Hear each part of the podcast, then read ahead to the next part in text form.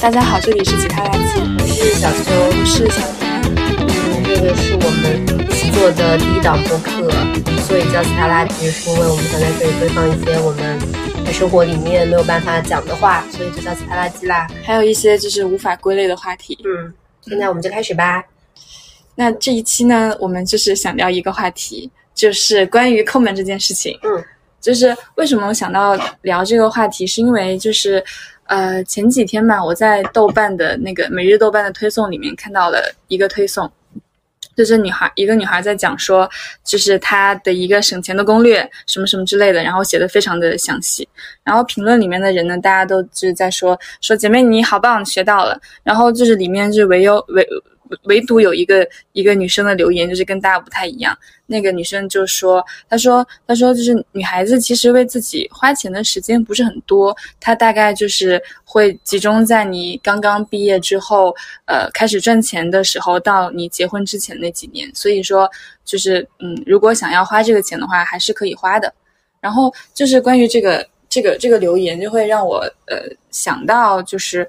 就是我们女孩在攒钱的时候，到底是为谁而攒的？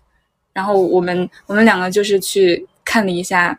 就是豆瓣的攒钱小组，对豆瓣的两个抠组，然后它分别是就是抠男组和抠女组。嗯，就是因为我们两个人其实都是抠门女女性联合会的组员，就是先浅浅的介绍一下这两个组是怎么回事。呃，抠门女性联合会跟抠门男性联合会就是豆瓣两个以抠门为目的的组。然后他们两个组还挺神奇的吧，就是在小组简介上就会发现他们都不一样。抠门女性组上面写的就是，呃，我们是因为穷，所以我们才抠门。然后抠门男性小组写的就是，我们也不是因为穷，我们就是抠啊。然后这两个组，他们叫抠门组，其实跟豆瓣其他组还挺不同的，就是抠门组啊和什么极简组啊，还有攒钱组，他们还是有一些区别。抠门组的第一要义就是抠，就是在各种各样的地方把钱省下来。然后极简组呢，它其实并不是抵制消费的，它只是说你要把你的钱节制你不必要的欲望，然后你可以花，比如像很昂贵的钱去买一个你觉得你非常需要的东西，比如像你可以花五千块钱去投资一个呃像空气炸锅这样一样非常简单的电器，只要你觉得这个东西是满足你生活需要的，而且它的线条是简单的。对，而且它要是一个什么日本高级设计啊。然后这个攒钱组它也不太一样，攒钱组的目的就是它不是为了薅羊毛，它就是要让自己的这个钱的数目变多，所以它不仅会讲我们要节节流，然后也会讲我们要怎么开源。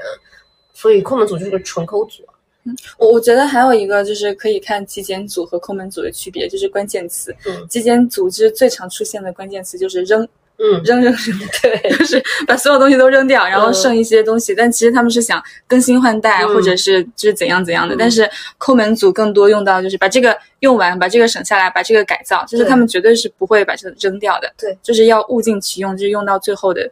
榨干它的最后一滴剩余价值。这个就是抠门组的真谛。嗯。然后我们可能想在聊女性的钱为谁而攒之前，我们觉得先先聊一聊，就是我们在抠门男性组跟抠门男女性组里面看到的一些就是浅浅的观察，就是关于女的为什么抠和男的为什么抠，嗯，嗯，有啥不一样？我们可以把他们就是后面简称成抠男组和抠女组。嗯、抠男就是，嗯，我我觉得首先就是他们的那个就是呃。讲话的方式，就是直接进去那个组的话，可以看到非常明显的讲话方式的区别。嗯、就是抠男组的讲话方式，我可以就是很很快的带入到他的某一个职业，就是 IT 男，嗯、或者是在国企上班的一个一个男生。嗯、就是他的用语是，嗯。比较简洁的，嗯、然后是没有什么，就是很少有那种号召性，就是嗯。看我这里发现了一个什么东西，什么之类的，然后也就导致就是抠男组，就是整个这个组用，对，非常实用，嗯、而且运营性不是很高，嗯，然后啊、呃，另外一个就是就是嗯，大家都说的比较多的一个就是就是抠男组，呃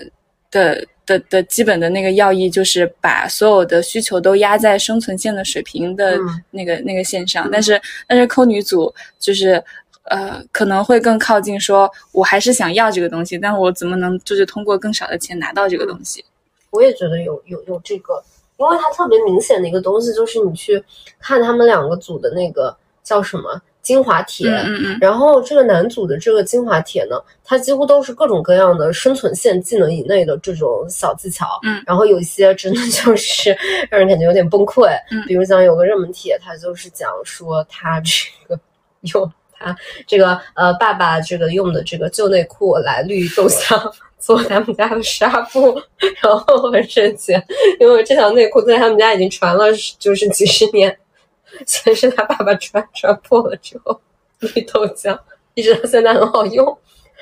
对，啊都是这种，就是这种以生存为主的吧，而且他最多的这个话题就是就是吃，嗯，然后省这个就是省到就是不仅是那个著名的帖子说在家，呃，这个养面包虫来补充蛋白质，说这个面包虫很好，因为它不仅蛋白质含量很高，跟鸡蛋差不多高，而且面包虫还可以繁殖，所以就永远也吃不完，嗯，然后据说还很香，他形容就是这个面包虫有那个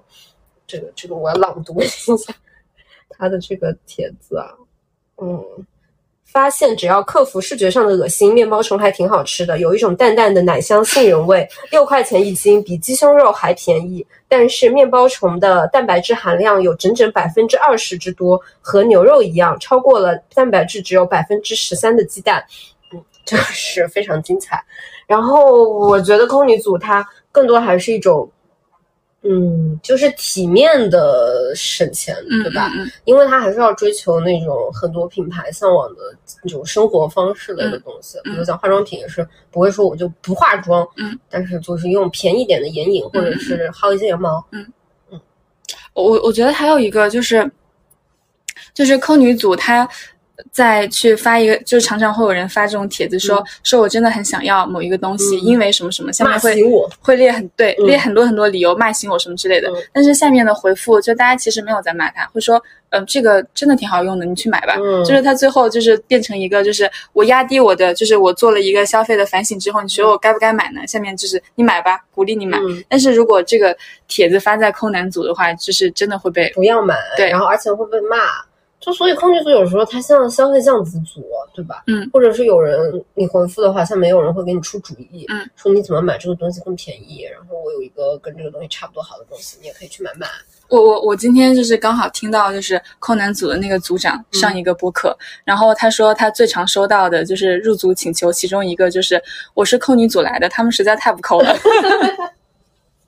所以讲，我觉得酷男组可能是那种叫什么鲁滨逊对荒野求生型的，对吧？就是我要什么一天把我的吃饭的餐费嗯控制在十块钱以内，感觉这是一个可以发在抠男组的帖子。然后如果你在抠女组发，我要把我的餐费控制在十块钱以内，就是后面会说姐妹对自己好一点，对，然后还有人可能会说吃饭吃的太少会不来大姨妈，对 就是这种东西吧，嗯就蛮不一样。你你在逛的时候有观察到。抠女组他们就是设立就是抠的那个目标和抠男组设立抠的目标有什么不一样吗？嗯，就是蛮不一样的，因为我觉得抠女组，嗯，你也要看她的人生处在什么样的状态。我觉得在抠女组这一点还挺明显的。嗯他们就不像你在抠男组，你不会看到他们说什么自己什么单身无孩，然后什么工作几年小萌新这种东西吧。然后抠女组的人挺喜欢会讲这个东西，比如像我看到呃他们单身的女孩嗯攒钱，她就会说我要给自己设立一个目标，嗯然后多少年攒到多少万，然后这样嗯我可以付房子的首付，这样嗯，然后。呃，他也会有挺多的人，他会讲说我自己是单身妈妈，嗯因为我离婚了，然后嗯为了我的孩子，我要开始攒钱。嗯然后也有他们那种很长的精华帖，嗯就是写我要给我的宝宝，嗯、就是挑选奶粉啊，嗯。然后什么自从生了孩子，发现生活就是吞金兽，嗯。我要开始拼命的薅羊毛、签到嗯。这样的内容。但空男组，你感觉他们的画像，嗯、就是一群嗯、呃单身的，然后没有孩子的，或者说打算做丁克的人。因为我已经看到好几个帖子，他都说，我觉得人生之中花最多的一笔钱就是结婚，嗯然后所以就是为了省这个钱，我要抠门到极致。嗯而且就是困难组抠一些生活需求，你也真的觉得就是这样的人，他很难是一个生活在家庭里面的一个情况，因为你要极简你自己的，都不叫极简，叫抠门你自己的吃喝，嗯嗯，然后你会很担心，如果你处在关系里面，你会很担心别人怎么看你。嗯，不过不过还有一个就是就是抠男组他们在如果不在关系之前，就是很难意识到自己是抠门的。嗯，是这样。他们应该觉得自己是精打细算吧，就是那种那种那种比较好的。对我就就是很多很多就真正来到抠男组的人，他们反而是进入到关系里面，然后就受到那个关系的冲击，嗯就觉得你这个女孩子，你你怎么可以就是洗脸花这么多钱，对你你怎么可以洗脸的时候就是水龙头不关呢？嗯你怎么可以就是牙膏还没有用完就把它扔掉呢或？者说女生你怎么需要那么多的护肤品？对瓶瓶罐罐洗个脸这么麻烦，清水洗洗好了吧？而且我觉得，对吧？就是人在不同的关系里面，你会对抠门这个东西，就是你攒的这个钱，只有在你单身的时候是为你自己攒的耶，虽然它是嗯为一个虚无的目标，嗯然后它就是会导致，当你这个想象跟现实不符的时候，你就会产生那种，呃，我再也不攒钱了的，或者说我攒的钱真的没有用、毫无意义的这种，就是破防的这种东西。嗯然后他在空女组里面就就蛮难过的。我看到就是，如果你在这种抠门小组，不管是抠男还是抠女，或者是丧心病狂攒钱，嗯你只要输入“破防”两个字，我今天早上真的有搜，你看到的就是那种，哎呀，就是悲惨的社会现实集合。嗯嗯，每个人都是那种故事汇集的，就是惨故事吧。就我觉得就比较简单的，就是那种像什么，嗯、决定再也不攒钱了，因为我攒了五六年的钱，然后全部给我的老公去还赌债了，嗯有这种帖子。还有我攒的钱，我没有想到，自从生了孩子之后，钱变得这么不经花。嗯我每个月的工资几乎都要去给小孩报班，或者满足他基本的生活需要。嗯然后也有那种女生，就是当然就是男生女生都有啦，就是买房付完首付之后，突然发现自己攒那么多的钱，就只是为了换自己租住的住的这样的一个几十平方。嗯然后还有结婚，就是结婚是是最多的，而且结婚居然是一个巨花钱的东西，辛辛苦苦攒了那么多钱，然后最后在结婚的时候，光什么摆桌摆酒，一下子花掉十几万，嗯，然后还不是完全没有让自己带来开心。我感觉听起来就是女生比较容易为关系花钱，嗯，就是破防时刻很多都是因为这个关系，然后花了太多钱出去，嗯然后觉得之前的辛苦都白费了。但是我我觉得抠男组他们有一种就是修道士风格，就感觉来到这个组的人嗯本身就是那种苦 incel，、行僧，对，就是本身就是那种独身、独身主义者，本身就没有任何关系的存在。他们真的很，就是你真的会猜他们是不是很像那种宾客，就是嗯感觉就是要一辈子这样。很多很多人在发自己的就状态的时候，都会说我不结婚也不要小孩，然后我攒下了这些这些东西。而且你有没有觉得他们这种状态其实是为了，嗯，就是防止自己的这个抠门习惯被打破。嗯就是因为如果你是一个完美的独身主义者的话，这样就不会有人来榨取你的行为，而且你的抠门计划就可以细水长流的永远维持下去。我因为我觉得就是攒钱和抠门这件事情是是最需要就是就是非常稳定的坚持的事情之一。而且男人很难吧，对吧？就这个嗯社会对男人的印象是男人要大方一点。对就是我我觉得还可以聊的一个就是嗯，就是就是社会培养的男性气概从来都不是抠门的气概，对但是培养的女性抠性门背道而驰。对培养的女性气质里面是有一条说你要会过日子，嗯，你要会就节俭持家的。对，然后你要你要勤俭嘛，对就是就是我们看我们小学课本上那种传统的妈妈形象跟爸爸形象就是这个样子嘛。妈妈来花这个爸爸在外面打拼挣到的钱，嗯然后妈妈要一点一滴的去算计，就是今天哪个菜市场更便宜。嗯我觉得我们是推崇这样的呃妈妈的。就是然后然后我觉得男的对于这个钱的那个支出用度，其实就是就是最多就一句：这个钱花哪儿了？怎么没了？嗯嗯嗯，就是我我爸。但是你要这么说的话，我觉得确实哎，就是如果你是一个抠门的男的，你要进入到一个关系里面，你蛮困难的，因为我我有一个好 gay 蜜，我觉得他他不是我的这个所谓的就是亲密关系里面的一员吧，但我们嗯两个人一起出去消费的时候，嗯我能够感受到他的那种就是困难，嗯，就这困难就在于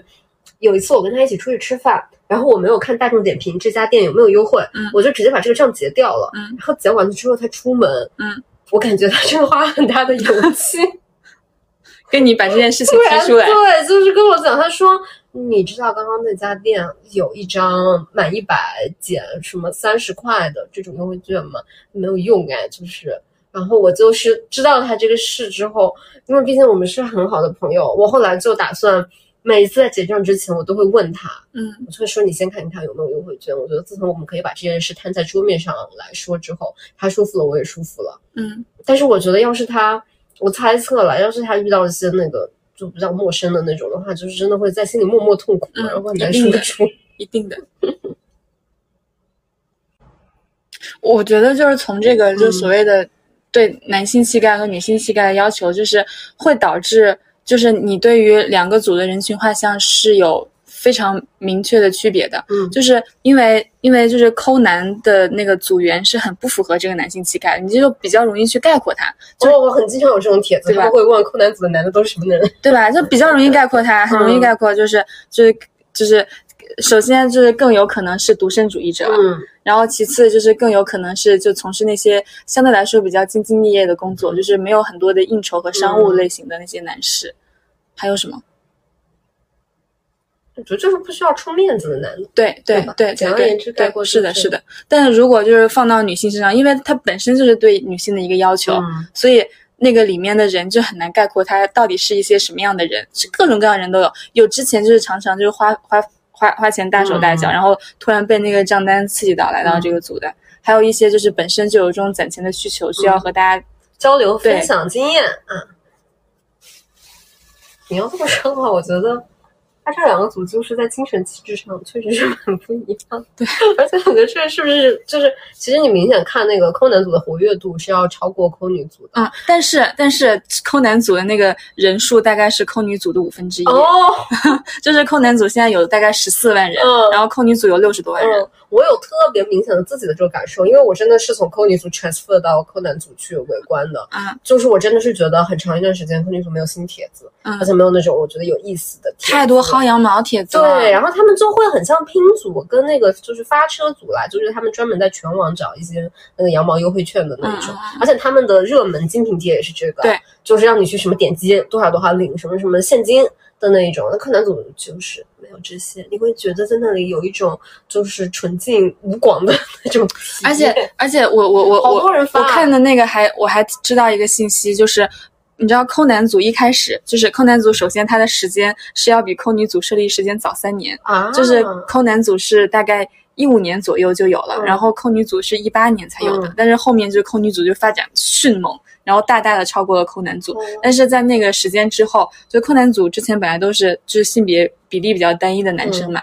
到现在为止就是超过一半都是女生了。哦，他们就是吸纳那种想要更加的原教旨主义抠门的人，来到我们这个组，对吧？对，我觉得从就是两边的帖子不一样，其实也能看到就里面的一个东西，就是就是抠门和攒钱这个东西到底是不是一个劳动？嗯，就是对于抠男主人来说，它是一个非常纯粹的爱好一样的行为。像是一种享受。，对，就是我觉得他们那里面人有这种弹核桃一样那种感觉，对吧？我把这个东西盘出包浆，搞到极致，然后就是而且个人会有那种就是自己记录对，嗯然后还有一个里程碑什么样的东西，然后大家都很骄傲。嗯但是对于抠女组的人来说，就是会看这个便不便宜，那个便不便宜，我应该为我的家庭花这样的支出还是那样的支出？它就是像是一个嗯、呃比价的，对它又是一种劳动是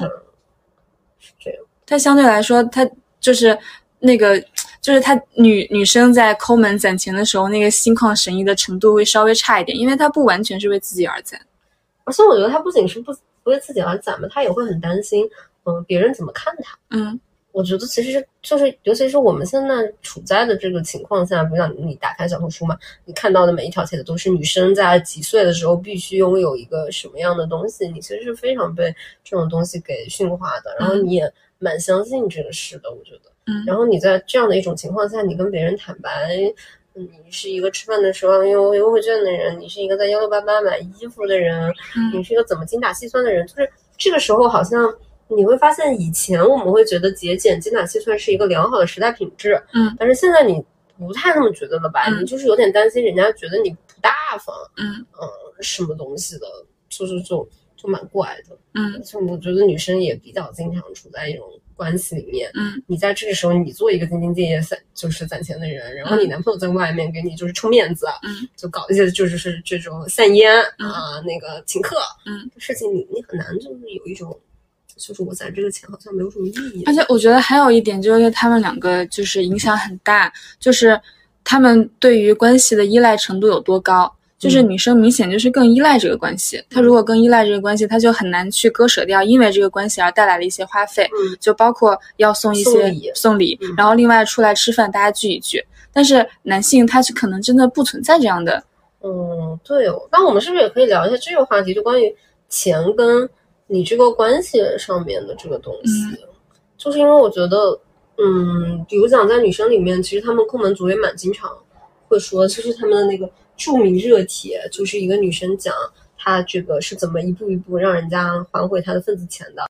这个帖子的名字叫做“抠门的我决定要回份子钱”。她做了一个非常夸张的事情，她就是给自己心里面，她首先打开了朋友圈，点开对话框，写说本人不婚不育，然后这个给了很多礼金，她自己计算了一下，一共给了四个人礼金，第一个给了五百，第二个人给了三百，第三个人给了三百，第四个人给了整整一千块。（括号第四个给这么多是因为他是我的领导，我们的关系还不错。）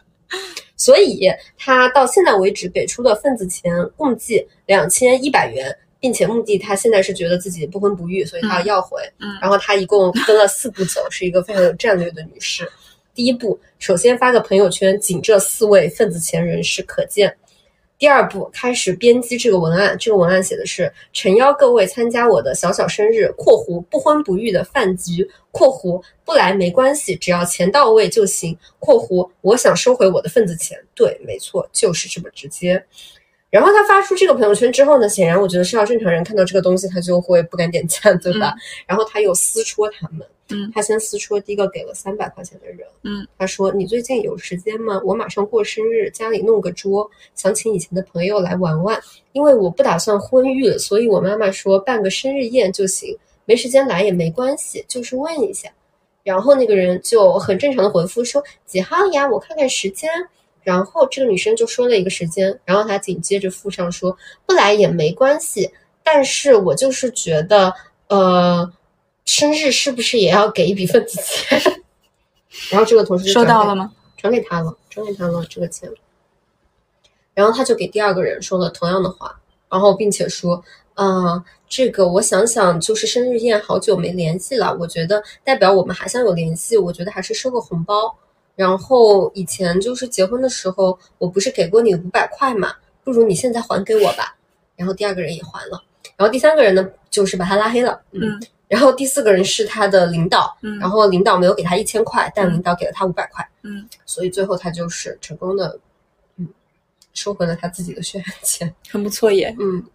很不错耶。对，就就是就是很夸张，所以我觉得我们就是就是你看空男跟空女也有这个区别吧，就是女生为了维持个关系，你还是会经常花这个钱的，不仅是份子钱，就是你要充大方嘛，然后以及逢年过节送礼的钱。然后在男生就选择我独身，就是因为。因为女生之间的社会联系实在是太多了，嗯，就是很容易就是大家认识，那我们一起出去吃个饭吧，以至于就是扣组很多的帖子，就扣女组很多的帖子，是说斩断不必要的社会关系，那些都是消耗品，嗯对对什么之类的。但是扣男组不容易出现这些，因为他们本来就没有。对，就本来就没有关系，本来就是最大的关系，可能是在家里面，就是养自己的面包虫。我之前看过一个帖子，他说就是扣男组的帖子，嗯他说他说我们就是比较容易攒钱，就是跟扣女组比起来，他说我们兄弟们一起出去就是吃个粉，一人十几二十块钱就结束了，哦我觉得是这个样子，嗯男生聚会跟女生聚会真的会很大不一样。就是闷声吃哎。对然后就吃饭，而且你有没有觉得女生聚会她经常会出出现一些衍生的这种连锁，就是就是要全套一套龙全服务，套对吧？就是今天我们比如讲你约我看个电影，嗯，然后就看完电影之后，男生可能就 over，对女生买个奶茶，嗯买奶茶，买完奶茶之后就到了饭点吃个饭吃个饭，吃完饭之后觉得还不想回家，唱个歌，嗯，然后唱完歌之后就是酒吧，对，酒吧去酒吧喝酒，然后这一整套下来，你一天花个大几百绝对不是问题吧？很容易花大几百，而且女生绝对不可能约在面馆，不可能约在安徽料理，然后两个人每人点一个鸡蛋炒粉，但男生会哎，就是哥们儿今天一起下去吃个煎饼，嗯，就会啊，吃完煎饼打个球，嗯就 over，最多请两个人，每人喝一瓶脉动吧。嗯我我觉得，因为还是因为就是男生他们没有这种就是聊天和就是那个吞吐自己内心情绪的需求，情感，他只需要就是现在我饿了，就是他哪怕这个人不在这儿，他自己也会吃这顿饭。真的是这样，就是很直接呢。我觉得就是抠门这件事情，就是它出现在不同的财富的呃阶层的人身上是不一样的。嗯就是如果就是有钱人抠门，大家很可能会把这个事情美玉化。就比如说李嘉诚，他一直带着一个对。嗯，一个破手表，说，嗯嗯，这个人真的不错，很节俭。嗯但是如果这个事情发生在一个穷人身上，就觉得他日子过得太惨了，他还这么紧巴巴的，对，嗯然后就是又搞这么节俭，就是未来的日子感觉也很灰暗之类的。就是现在感觉就是抠门和攒钱这件事情，也会因为就是如果你有钱，那你抠门和你攒钱是一个就是雄韬大略，是一个就是就是克制现在，然后放眼未来的一个行为。但是如果就是你本身就是比较就是贫困或者手里没有那么多钱，你去攒钱的话，大家会觉得小家子气，就是就是因为这样你才没有钱的。而且我觉得这个原因它，我其实会觉得它其实也是我们的这个社会的阶层变得更加固化了嗯之后的一个体现嘛。因为我经常去想一个问题啊，就是在我们聊抠门这个话题的时候，因为我觉得我在就是在我爸妈那个年代的话，或者在我们爷爷奶奶那个年代，你觉得你的老一辈都是非常节俭的。他们对我们就会说他们节俭嘛，就嗯不会说他们抠门，嗯因为你觉得节俭是一个好词，嗯但他们做的事情，你现在想想，其实也是所谓抠门啦，因为就是嗯，不买新的东西，然嗯后有点像那种就是 像那个奥卡姆剃刀一样，如无必要勿增实体，嗯绝对不会更换来的东西，然后也不会进行那种为体验型的、享受型的消费花钱。嗯那简直了。对，就比如像什么旅游，他可能都得想想，觉得旅游好花钱呢，或者说我们今天花个钱去按个脚，嗯那就是 no no no，嗯就是这样的。但我觉得，可能在他们那个时代，就是因为大家的钱都差不多，嗯，所以所有人都认为我们没有这个钱，商品也没有那么像现在那么丰富化嘛，嗯所以大家用的都是一样的锅啊，嗯一样的住差不多大小的房子，所以节俭它是一种通行意义上的美德。而且我觉得它是一种就是就是那个阶层的人就触手可及的一种奋斗。对对对，就是就或者说这是有一个看得到的未来的，嗯就是我要攒这个钱，我像所有人那样，嗯呃，我已经看到隔壁家老王他攒了五年的钱，他们家搬进了新的楼房，那我只要跟我老婆一起艰苦奋斗，嗯我们也能搬上这楼房，而且这的确是可以实现的。对，然后当换到我们这个时代的时候，你就觉得。它这个概念变得非常的复杂，对吧？就是你知道，就是这个社会上有些人他真的是吃不饱穿不暖的，嗯那他这个时候他攒钱他没有办法，他嗯我这个时候大手大脚一下，我下面半个月我都得吃榨菜配白粥，嗯嗯，然后像我们这种就是不算这种不上不下的这种人吧，你就是会时不时的处在一种我要不要做这个事，嗯，我攒那么几年钱，我能不能换个车呢，嗯买个房呢？嗯，你心里也也也不知道，然后你会觉得说这个到底值不值得？对，然后你这个时候说，那我是不是就是应该用我，比方说我今年的这个年终奖，那我干脆就买个包算了，嗯那就是当时就开心。嗯然后你又觉得说，嗯，好像也不行，那我要不要为以后的这个安全感再攒一攒？然后你再看我们刚刚说的那个什么更高阶级的人，like 一些嗯比尔盖茨，嗯啊李嘉诚，什么一辈子只穿什么那几件 一样的衣服，你你觉得那个时候他们的这种节俭是为了，像是为了世界的发展而节俭一样，嗯，就就你你很难讲的这个东西的概念的复杂化，我觉得也是考虑到我们谁能看到这这个世界的未来。我我觉得还有一个就是对于富人们，他节俭，就是节俭这件事情对于他来说是一种美德的傍身。嗯，嗯，但是对于穷人来说，节俭这件事情慈善，一样的，对就是一个光环。嗯，就是穷人来说，节俭这个事情就像是一种道德要求嗯。就如果你它不是道德要求吧，我觉得它是种生活要求。同时也是道德要求，哦，对，就如果你大手大脚，人家会说你。对其实其实三和大神是有一点就是嗯最靠近，就是如果你没有钱且大手大脚，以后大家对你的社会化的想象。我我有一个可以讲的事情，我就是觉得我们对确实对贫困这个事情是有误解的，因为我觉得其实我们大多数人都不是真正意义上面的贫困了，嗯就是你会觉得自己穷，但是你肯定不到吃不起饭嘛。嗯，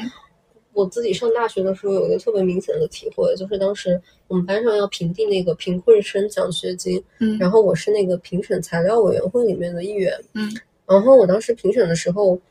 我心里面会有一个很阴暗的想法，因为我看到了我们班上的贫困生的名单嘛，也不是我们班上，其实是我们年级的，有些人我也不认识，但有一个报贫困生的这个男生，我在有一节选修课上见过他，嗯他用的是最新款的 iPhone，然后当时其实就是就我而言，我用的就是个比较便宜的那种普通安卓机，嗯，我当时心里面就是会产生那种很不适的感觉吧，嗯。我就是觉得你怎么能又要提交贫困生材料，嗯。又在用最新款的 iPhone，嗯但后来其实也是一些。机缘巧合，嗯。我有听到过这个男生，就我们在坐在一张桌上吃饭，然后我听到过那个男生有在跟别人讲这些东西吧，他就是不知道为什么，现在可能酒喝多了，嗯。他就是在分享，他就拿着他自己的那个 iPhone 在那个酒桌上，真的是很大声的在那里讲，他说这个 iPhone 是我打了多少工之后攒下来的第一笔钱买这个东西的。我知道，就是有些人觉得我们家这么穷，嗯。我还用这么好的手机，是不是在坑学校的助学金什么他说我其实就是想要，就是用这个东西表示我自己，算是给自己的一种奖励吧。他就觉得这个奖励可以让他跟这个社会上的其他的人有一个聊天的这种，像像像我们找到这样的一个我跟你们一样的嗯这种东西。嗯反正我那一次听到，我就觉得我心里面感情还挺复杂的。一方面，我觉得我不应该这么揣测别人；另外一方面，我觉得就是钱这个东西真的是很复杂的，嗯它会带给人很多很搞不懂的东西。不过，我觉得这个话题它确实可以绕回，就是攒钱的意义这个事情。嗯就是就是我确实是觉得这个东西它带来了我们现目前对攒钱这个事情的看法，或者说抠门这个事情的看法如此复杂，它也一定程度上就是映射了我们不知道攒这个钱它能不能达成一个确切的目标。哎，嗯就是我觉得我都不敢说这个目标呢。放在十几年前，大家可能就说我攒钱是为了还清房子的贷款。嗯嗯，而且而且我记得小时候就是大家常常会有一种想法，就是我今天攒一块钱，明天攒一块钱，嗯就连小孩都有这种非常量化的，就是我这三百六十五块钱，对，我可以买什么东东西。。嗯，现在你就很难想象，就是现在的五百块可以买什么东西。五百块对于当时的小孩来说是一笔巨款了吧？对啊，所所以我觉得还是还是这个东西让，就是这个东西也就让为什么这些的抠门族什么，他们经常会有人发出这种帖子，就是我觉得不想攒了，觉得攒钱没有意义。我觉得他有两种底气不足，一个就是攒钱的底气不足，一个是消费底气不足。然后就在这两个底气不足里面，你就不知道你拿着这个钱该何去何从。所以你攒钱说的什么？我我觉得，嗯，我觉得一个最根本的目的就是为了应对生活变动。就你觉得钱它可以给你带来一定的安全感？对，因为因为我爸妈年纪比较大了，嗯然后我很担心他们会就是呃就是因为年老之后会、会有一些就是可能住院或者比较大的支出的一些东西，我无我无法就是当时就是做抗风险。对对对，然后另外一个就是个人那个抗风险，就是，哎呀，就是现在的这个 呃经济形势不好，经济形势不好，嗯然后就是我们就是从业的这个就是互联网的这种嗯年龄歧视又非常严重，然是吧？很难受。我感觉我们就是，尤其是我们两个人做的这个事，我觉得是夕阳产业的底价。在互联网写东西，就是当你就是进这个行的时候，你其实已经知道它是就是末期，嗯对吧？嗯然后你，但是我现在想想，我其实很清楚它是末期，但是我也很清楚，我确实是想做这个事的。我觉得我是抱着一种比较明确的心态进入了一个末日行业。但我我觉得我我也是，但是我的嗯心态就逐步的平稳，嗯就是我一开始的时候，我我是真的很焦虑。我我跟你说过，嗯我说就进来以后，就是看到我之前曾经面试过的各个企业，就是一家一家的，要不然就是被被家那个掉了不行了。然后要不然就是真的营收就是嗯抵不过来了，嗯然后你就会想到，就是就感觉你在一个岛上，然后你的岛好像还好好的，但是其他的旁边的那个岛都沉落下去对，了。就就是全球变暖了，你对？你就茫然四顾，你就不知道，妈呀！如果这个岛在不在了，我往我哪我往哪儿跳去呀？我站在哪儿啊？对，就是就是就是全球变暖了。对，所以呢，现在怎么就稳定了？接受了。我觉得一个原因是因为就是我目睹了我这一年的花销和储蓄，就是我发现我就是不会花那么多钱，嗯，我没有花那么多对我没有花那么多钱的倾向，嗯，然后以及就是就是通过我没有花那么多钱，然后同时我的收入其实就是不管是多涨还是少涨，就是还是会有一些些提升的，然后这个里面的差额就会变多。就是一方面我手上有储蓄了，然后另外一方面我也知道，就是我本人的支出没有那么大额，然后就对我来说就还好。然后另外就是我买了保险，就是各种各样的保险，对我来说是一个比较比较低程度的兜底吧。嗯嗯，所以你觉得如果嗯你一个月花多少钱的话，你可以获得一个还可以的生活，攒到就是每个月可以花多少钱的地步？哎，我之前看就是那个范儿小组，他们说就是他们有个比例，对范儿的那个比例好像是说是你每年的支出的，呃，我忘记了二十五倍还是六十倍？没有六十倍那么高吧？那就是二十五倍，因为它是最后按照那个倍数，然后乘以可能百分之六到百分之八的年化，嗯，然后再分到每一年，再分到每个月，所以就是。我感觉就是这样的算法当然是非常不对的，因为就是通胀每年都太厉害了，通胀可能有可能比你的那个利率的那个程度还要高。通胀对对，就如果是按照这个的话，就如果它不通胀的话，如果我不工作的话，就是每年大概有，就是我一共的储蓄就如果有一百万，我就是会比较够我每一个月非常基本的支出。这个前提是我不租房。嗯，就是说你。有一个住房的情况下，对，就是我回到回老家，回老家，嗯，我觉得这个东西是我最大的那个，以及可能说岔开一个话题，就是很多人其实都在考虑就这个问题，我攒到多少钱之后，我就可以退休，就在比较年轻的年龄退休。其实我一直都觉得，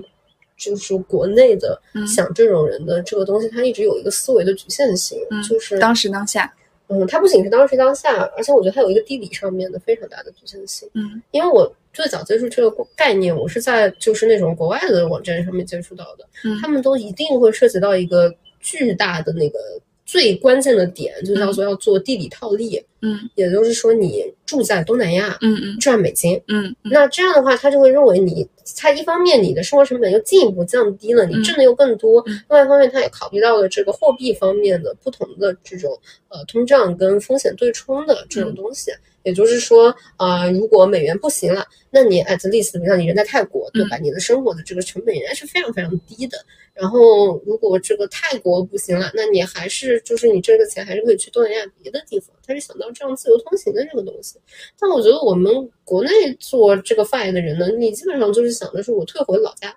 或者是退回三线小城。对他可能有一个问题是。就是虽然回老家没有没有那个房租的费用了，但是老家的生活成本现在是更高的。对啊，就是你就是这样，你连买束鲜花都能感受到这种差别。在我们家喝一杯咖啡的价格是比在上海喝一杯咖啡的价格要高的。在我们家喝一杯咖啡均价是星巴克的价格，那就是三十五块钱一杯。那你在上海喝一杯美式多少钱？十五块现在都买得到，在一个社区看。我我觉得鲜花更夸张，就是我们可以比较随手的买，就是盒马的鲜花，或者或者那个叮咚的鲜花，大概一束对二十块钱够了吧？然后那种地铁口那种自动贩卖机，一支几块钱。然后你如果在我家那边去买一束鲜花，就大概这样的，嗯，五六头到十头左右这样的一束鲜花，起起价就是九十九往上。哇，真的没有 fancy 包装的那种。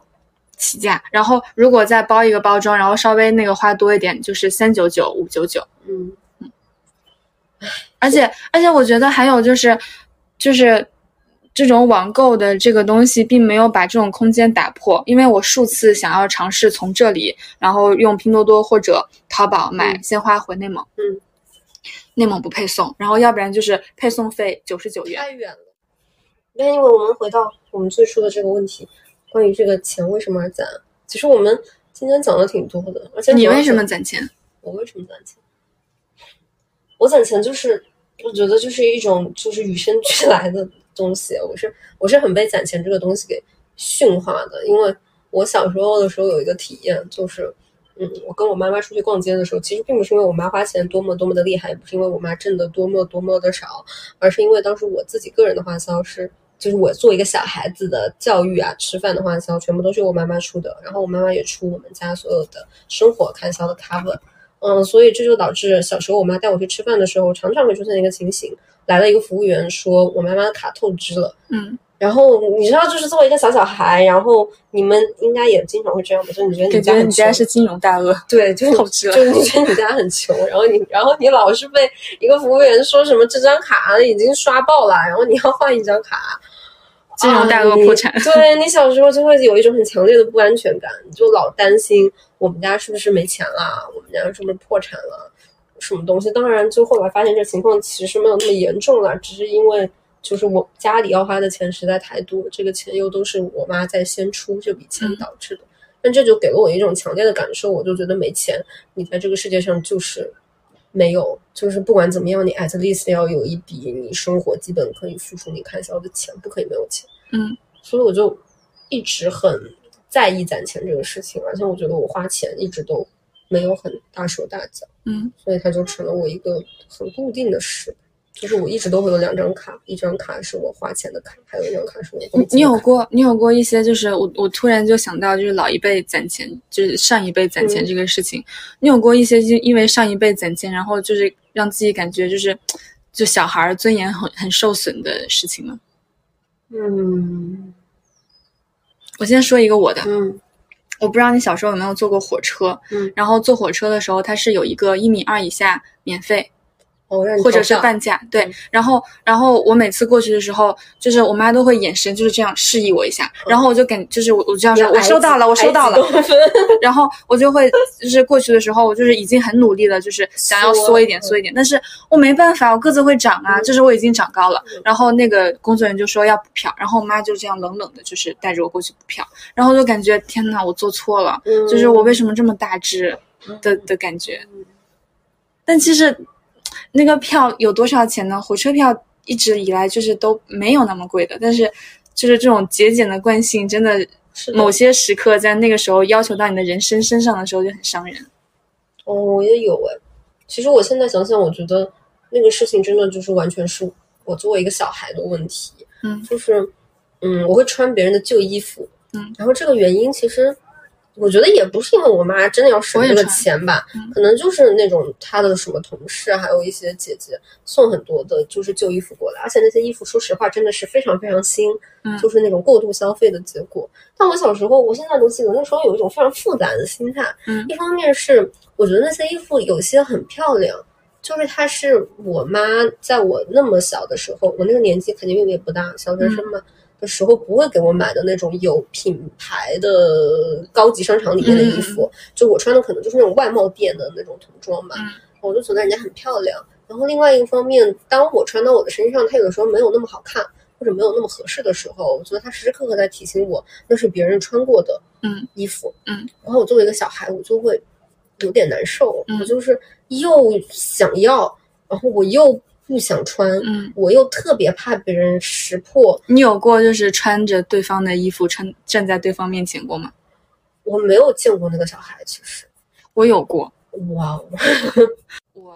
我我我我大姨家的就是大女儿，就是现在是一个就是非常有钱的人，嗯就是就是可以想象那种真的就是富豪的那嗯种有钱。然后然后她女儿呢也是就是就是会买很多东西，嗯然后刚好她女儿就是比我大没有多少，但是也还是比我大一些的。嗯然后她就会有就是。一大堆的衣服，嗯。就是会直接给我，嗯。然后就是我其实看到我是我是很喜欢的耶，因为嗯我这很难有机会穿到那样的衣服，嗯。然后甚至有时候他会还会给我鞋，说这个鞋其实没有穿过什么之类的。然后我被他看到那一次，就是我穿着他的鞋嗯，那你什么感觉？啊，我就是我就是很想就是就是隐藏起来，嗯。我就是很想从他面前跑开，但是我想，就我跑开的时候也是穿着他的鞋跑开的耶，很很很难那个，受，对吧？嗯我那个难受的感觉其实跟你是一样的，就是我有一次真的就是就是我穿那个衣服去上学嘛，然后我觉得那件衣服就是那种别人送给我的衣服，我觉得真的是很好看，但它确实是一个穿过的衣服，所以它是有穿着痕迹的。嗯，那我那天穿到学校里去，我们班上的同学就问我，嗯他说：“哎呀，你这个衣服真好看，从哪儿买的？你是在哪儿买的？”我那一瞬间我就是讲不出口。我就觉得我编呢，我也我也编不出来，就是很尴尬。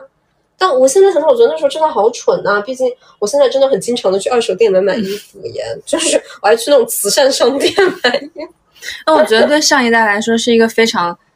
习惯的事情，他们可能就是对我妈来说，从小到大都没有穿过新衣服。但这个事情又变得很奇怪，就是我跟我妈说，我说我去那个那种 charity shop，就是我在欧洲的时候去那种二手店买衣服，嗯我妈就说是真的二手，不是你们年轻人说的那种什么古着，嗯什么。我说哦不不不，妈妈那是真的二手，也就是说我今天我很开心的跟她展示，我说我想买这件外套，纯羊毛的，嗯算成人民币五十块哎，就是超新。然后我妈就会对我说不要这么做，嗯她会觉得这样很穷酸，很没面子。我我觉得还有一个原因就是，他们觉得呃很小的小孩是没有穿衣服的人格的，对你就不需要在意你有没有这对种尊严他觉得你的那个衣服本身并不代表你，它只是一个就是呃就是包裹你身体的一个物料而已。但是长大之后就觉得你怎么能穿膝盖的衣服？对，然后这事特别好笑，就是我回来之后，我就穿着那个我在二手店买的，就是都不是二手店，慈善商店买的，洋洋得意的回家。我妈看到那衣服之后，她说很好看，她不知道这衣服是二手买的，她说：“哎，你这衣服真好看，你就多少钱买的？”然后我就报了这个衣服的真实的价格，逼来可五六十块。嗯我，妈就是 面容大变，把这个脏衣服从我家扔出去。对对对，他就会说你怎么就是他觉得这是什么死人身上的衣服，你懂吗？就是洋垃圾，他就会直接这么定义它。嗯，就就我觉得就蛮神奇的。对，这个就是不可以，有有损尊严。那你觉得就是抠门和省钱和会过日子，他们有什么区别？我觉得，嗯，会过日子是一种体面的抠门。嗯嗯就是你会过日子，你追求的是一种在不减损我生活品质的情况下嗯花的尽量少的钱，是的，或者说我是一种非常会比较会辨别信息嗯的人。这个时候，你甚至我觉得你会过日子，你会夸耀吧？嗯，你会说：“哎呀，你买这个东西买贵啦！我告诉你，其实你要实现这个功能，你只要买什么最便宜的牙膏就好啦。”嗯，那你真的很会过哎。对啊，就是你这种炫耀嘛。嗯，但你抠门，其实你不好意思跟别人说的。嗯我觉得你抠门，你是不好意思跟别人说，我昨天就是在幺六八八上面逛了整整两个小时，然后什么一分钱签到，对吧？你肯定不会跟别人说我天天在一分钱签到吧？那我我觉得这个这个这个就是会过日子和抠门之间是可以区分的，就是会过日子是有一个比较比较就是好的光环的，嗯，但是还有一个就是他可能和抠门一样没有什么光环，就是爱占便宜。你觉得嗯爱占便宜和抠门之间有什么区别呢？我觉得爱占便宜是一个就是抠门里的贬义词，嗯就是你，我觉得你可能不太会说叉叉叉怎么这么抠啊？嗯你在朋友聊天的时候你不会这么讲，那你会说叉叉叉怎么这么占便宜啊？你真是个垃圾，他真是个小气鬼。我觉得一就是看爱占便宜，可能是他有没有侵侵犯到别人的利益，对吧？？就是我我就是之前我朋友他是学音乐的嘛，嗯然后他们学音乐的时候就是嗯嗯毕业的时候都会有一个毕业的表演，嗯就是整个音乐堂就是都是给他一个人的，像是一个就是单独音乐会一样。嗯，然后对，就是每一个学音乐的人都要经过这个，但是但是有一个要求，就是他们是要穿晚礼服的，就是整个就是非常华丽的裙子要在上面去演奏。然后呢，就是他们的同学呢，包括他自己都想了同样一个办法，就是他们会买这个衣服，但是这个衣服是七天可以无理由退款的。所以就吊牌也不拆，然后就直接在上面就演完之后，然后再退回去，相当于这个昂贵的钱他们没有出，但是同时它的用处他们用到了，嗯然后他们再把这个东西给寄回去。你觉得这个是抠门、占便宜，还是会过日子？我觉得这个是其实是占便宜，但是我可以理解。嗯，我我也觉得是占便宜。嗯我觉得学生学生时代做什么事情，我都觉得都可以被宽容的。嗯，因为你确实，我觉得学生的时候，你就是一种跟财富的关系处理的最不好的时候。因为你一方面你你出入这个所谓的真正的社会，你遭遇到的这个投入这个欲望之海，然后与此同时，可供你支配的钱又非常的少。然后你在支配的同时，你确实你得需要你爸妈的资助啊。我我我有一个就是有一点类似的故事，是发生在我自己身上的，嗯。就是我我大学的时候，就是大概刚上大学的时候，我就给自己换了一件四件套。嗯，然后我我换的时候可能是在过年前后吧，嗯。所以就是导致那个那个商家他发的时候是发的邮政，嗯。然后等就是他一直都没有任何的更新，然后内蒙冬天又那么那么冷，嗯。然后他就断掉了，然后我就想说这个东西寄不到了，然后我就退款了，然后就。退到我账户上了，然后那个东西大概隔了有两到三周的时候，就是某一天突然之间我去翻那个快递的时候又翻到了，嗯然后我就把它拿回去，我就是盖上了嗯。然后我也，我就当时就没有想到说，就是我就觉得这个是不是应该是他的责任，而不是我的责任？那这个时候我要应该做什么？我就是没有管，我就直接就用那个东西。然后你知道，四件套是一个常常用到的东西，嗯它就在就是每一次我使用它的时候你，叩问我的灵魂，就是 很难受。但是偶尔你一想到这件事情就难受，嗯一想到你就难受。然后直到就是前两年我工作了以后，我就想，我就是又要就是换四件套。我想说，哎，之前那个四件套他们家怎么样了？就是再去他家买点东西，就是可以你知道平衡一下我的罪恶恶感。然后我一搜，该店铺已关闭。然后我当时我是觉得 很难但是它会成为你一个永远没有弥补的对伤痕。我就觉得妈的，的，就是可能就是因为我这样的人太多了，就导致这种小店就没有办法很好的开下去。然后就是直到就是后面还有啊，还有就是是另外的一个就跟这个有关的，嗯。就是我过年的时候，因为内蒙就是我们家院子里面不知道为什么就出现了很多的流浪猫，嗯。然后内蒙冬天就是大概零下二二三十度，就是那些流浪猫真的很难就是嗯在冬天很好的存活下来，然后。然后每次我回去的时候，因为我比较喜欢猫嘛，嗯。只要我一来，那些猫就会到我们家的院子里面，然后我就是只能给它喂一些什么火腿肠之类的。嗯。但其实猫是太咸了。，对，不推荐吃、吃咸的，但我们家也没有其他东西。嗯然后我就想这次回去的时候给他们买一点猫粮吧。嗯然后我就从网上买了一袋那个流浪猫的嗯猫粮，就大概花了五六十块、六七十块这样子吧。嗯然后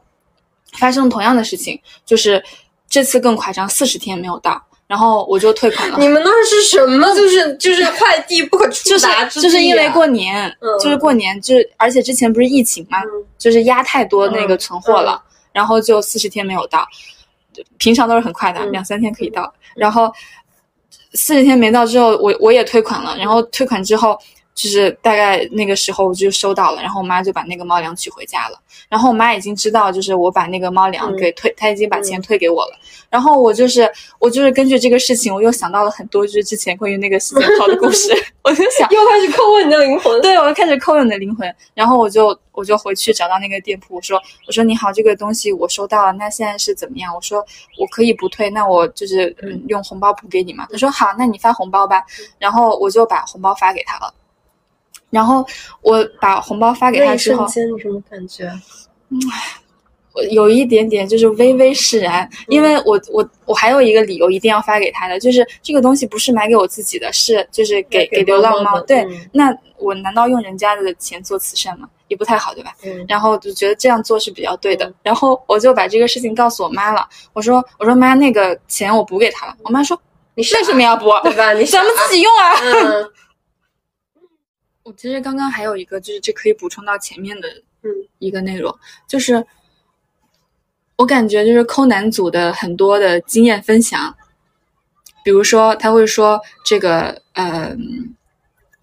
哎有卖菜，嗯。有卖菜把它剪一下，菜心和那个外面那个菜叶，它要分别利用，然后菜心再种下去，然后又会长出一个新的菜叶出来，嗯然后你就分别分别这样利用。就是还有一个，还有还有一个就是帖子是有一个人就分享了就是宠物的那个鸡架，嗯说就他们就是抠男族很很很倾向于去，就是他想要呃吃饭。更少的钱吃饭，但他希望这个饭是有营养的，嗯就是他希望这三者能够达到一个平衡。嗯然后有人就推荐了鸡架，嗯，然后然后推荐的鸡架还是那个宠物的鸡架，因为觉得这个宠物的鸡架它就是价钱更少，更便宜。对嗯然后后面就就有那个在做鸡架的那个东北的大哥，嗯就是过来给他们评论说说说，其实就是成人和那个宠物的鸡架的那个呃。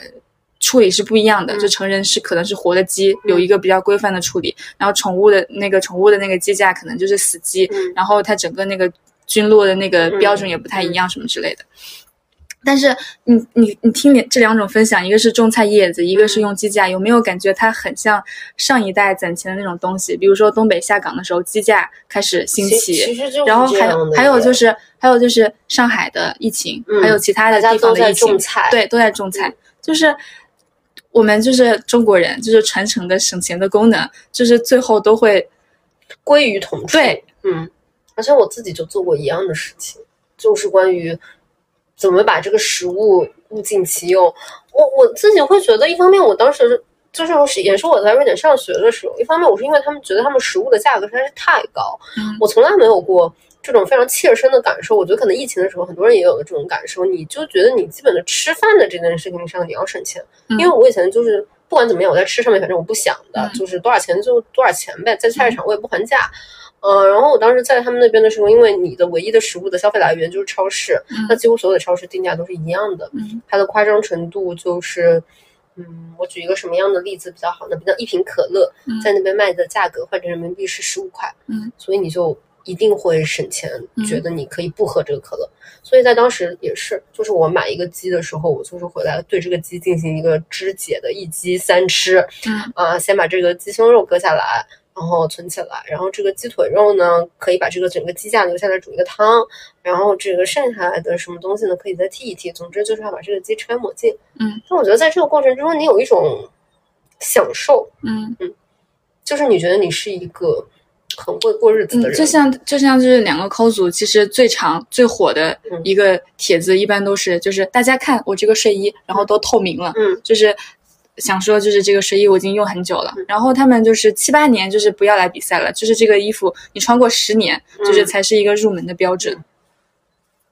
然后还有就是就是感觉就是抠男组和抠女组，你看他们的发迹时间和创立时间，就是扣男组是一五年，然后扣女组是一八年，然后他们整个就是大量累积。呃，组员的时候大概就是从一九年，然后，然后后面又是疫情的这几年，它真的是个时代变迁的东西。对，然后它变成一个就是非常大量的一个一个一个一个豆瓣群组，然后包括隔壁的几个组，然后范儿小组、极简，还有丧心病狂攒钱小组。他们有次分裂出来很多组哎。对，还有这个有次分裂基本都是嫌弃另外一个组太消费主义。还有就是真抠女、真抠男。对，然后穷人版，对对对对，丧心病狂小组真穷版是。他其实都是嫌弃另外一个组太多推荐商品，我觉得他像是一个那种，嗯，就是就是在一个隧道里面做这种无限的呃逃离，就是说这个组太消费了，我们开一个新的地方去聚集，然后我们不断退后，不断退后，最后希望说躲到一个真正的不被消费主义染指的地方。嗯，那你会发现这事情它不可能，嗯，它就是不可能。你在每一个组里面，你都一定会。发现一个这个类似这种帖子，就是实在是太想买了，怎么办？大家能不能帮我看看这东西到底是不是真必要？嗯，你退无可退之后，你就发现你的生活就是一个一直在消费的。我觉得主要是大家现在就是造快乐的途径太有限了。我今天还看到一个帖子，是我就是看到的，就是。丧心病狂攒钱小组里面的一个帖子，我我觉得是我看到的，就是跟攒钱最不相关的一个帖子，然后也是一个没有见过的理由，就是他今年三十岁了，然后他出去就是跟类似于同行去吃一个饭，然后另外的一个女生可能是九八年的，然后他就问这个人，这个三十岁的这个发帖的人，他说啊，他说那你现在在带领一个什么团队？然后他整个人就是心态崩溃，他就说我要花钱，我要买快乐，然后大家下面就是鼓励他说说去花吧，去快乐一点什么之类的。那就是说，难得的花钱成了一种发泄的冲动。对，但你有没有觉得这种所谓的发泄跟快乐，它就是影视剧搞出来的耶？嗯，我觉得我小时候看的那种都市丽人剧，欲欲望欲望欲望都市，港剧经常有这种情节的。它最快乐的时间就是几个女的都在一起，然后每个人手里都提着几个购物袋，提着很很然后蹬着高跟鞋，对吧？而且港剧其实还蛮经常有那种职业女性，职场受挫，然后她下班就是狂买衣服，嗯，对吧？我有的时候觉得它是不是来源于这个呀？抠女组后面的的，就是她的那个整个发展会比抠男组的群人多。一个是因为就是我们女的就是爱上网爱聊天嘛，嗯，对吧？然后另外一个就是。就是那个我们刚刚讲到分阶段那个部分，就是就是结婚之后的女性攒钱，可能更多是为了小孩攒，为了换一个更好的房子和生活环境攒。但是就是在工作之后到工作期间的这个女性，她们的攒钱的目的越来越多是为了买房。我觉得这个里面是不是就是经过了一个就是就是婚姻制度关于产权的这个改革，然后让就是女性整个如果进入一个家庭之后，她的财产的那个所有权可能比之前来说更不占优势了，嗯，以至于他们可能要更早的考虑自己的这个财产的一个积累。对，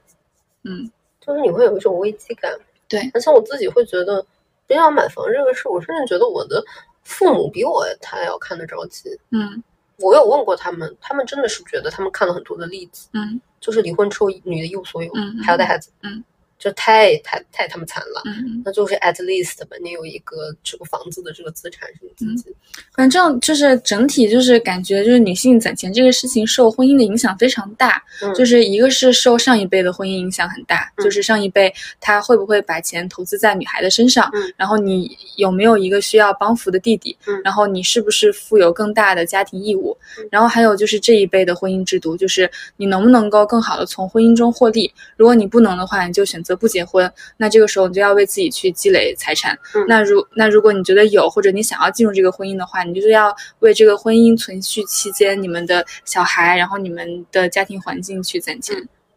所以，就是女性的钱为谁而攒？就是为了这个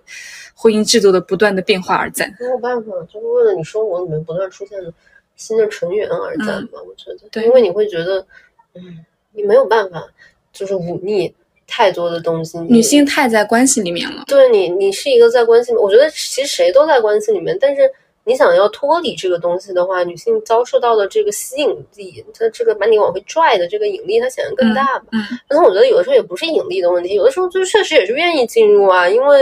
就是那样更容易嘛，就谁都想过一个更加容易一点的生活。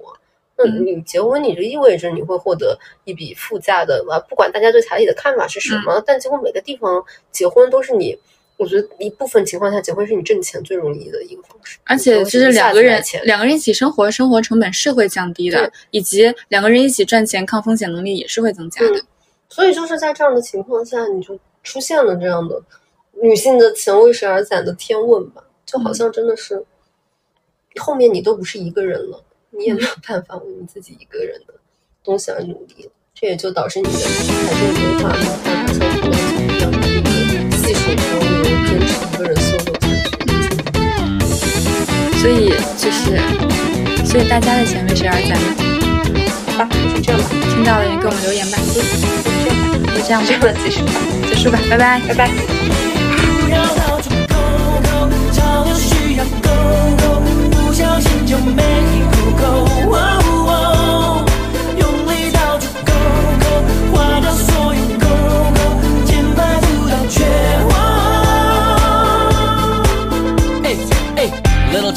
chips on my sofa. Bear bricks taking shit on my sofa. Smudge babies lying on my sofa. Neighborhoods and cakes your sofa. Little chick having chips on my sofa. Bear bricks taking shit on my sofa. Smudge babies lying on my sofa.